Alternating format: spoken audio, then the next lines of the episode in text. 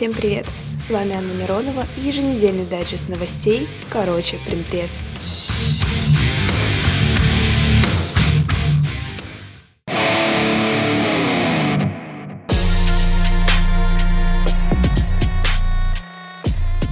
Пожалуй, самой обсуждаемой новостью последних дней стала жесткая посадка вертолета Ми-8 в Красноармейском районе Приморья. Сначала очевидцы сообщили о том, что вертолет с несколькими пассажирами на борту чуть не рухнул на землю. Машина потеряла лопасти винта и хвост. Позже в редакции Примпресс стало известно, кто был в кабине вертолета.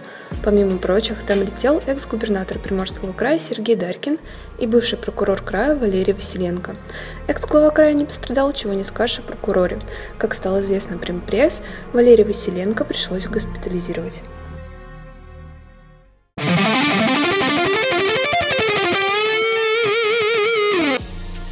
И вот еще одна не менее интересная новость. Дмитрий Сулеев досрочно сложил в себя полномочия депутата Думы Владивостока. Об этом стало известно из официального обращения самого депутата. В своем обращении к коллегам общественности скандально известный депутат сообщил, что намерен заниматься своими делами не только бизнес-проектами, но и благотворительностью. Напомним, в декабре 2016 года разразился скандал. Под покровом ночи в сквере на улице Бестужева были вырублены десятки деревьев, а уже при свете дня установлен ограждающий забор. Жители узнали, что в данном месте ООО «Версат» возводит объект розничной торговли.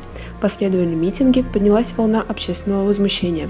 В итоге строительные работы на территории сквера прекратились, и сквер вернулся городу.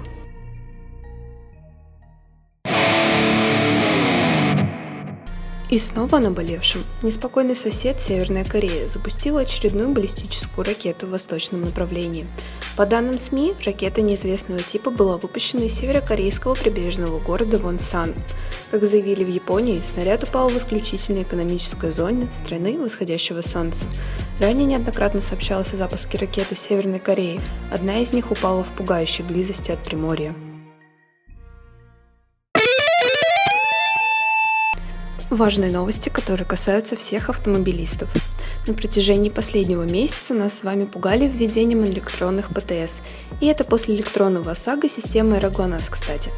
Правительство вовремя осознало, что сейчас не сможет поддержать корректную работу электронных ПТС. По решению Евразийской экономической комиссии дату выдачи ПТС в электронном виде назначили на 1 июля 2018 года. До этого момента паспорта транспортных средств продолжают выдавать в традиционном бумажном виде.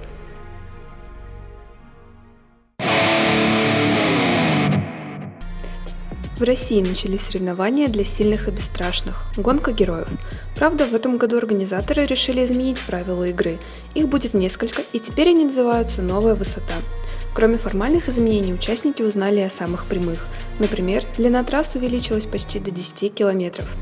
Редакция Примпресс поговорила с участником гонки героев.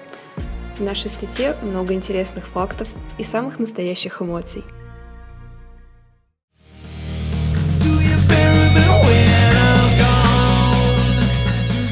пока-пока.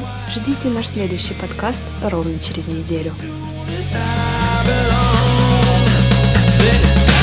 disappear